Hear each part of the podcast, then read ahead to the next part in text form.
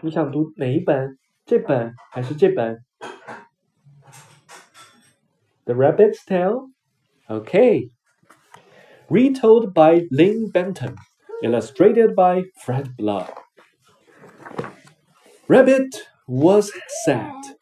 His home was too small. I need more room, he said. Owl is clever. Maybe he can help. He went to see Owl. My home is too small. What can I do? Owl thought.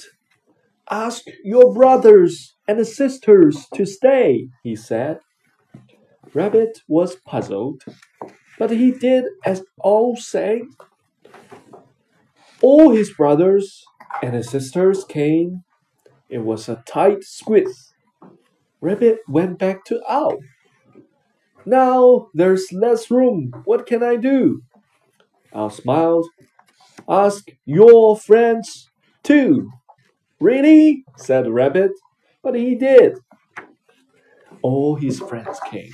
Rabbit couldn't move. This is silly.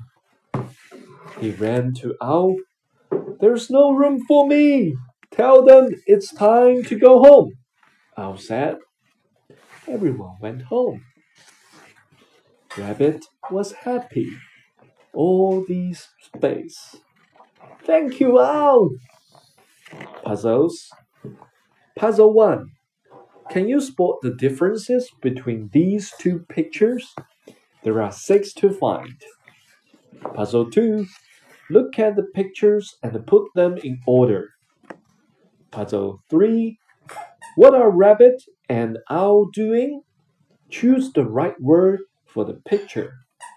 Reading, thinking, sweeping, jumping. Answers to puzzles. Puzzle 1, Puzzle 2, Puzzle 3. About the story, The Rabbit's Tale is based on a European folk tale. There are lots of different versions of the story. Sometimes it is an old man or woman whose home is too small. Rabbit has a problem. His home is too small. What can he do? This lively retelling of a charming folk tale has easy to read text and fun puzzles after the story.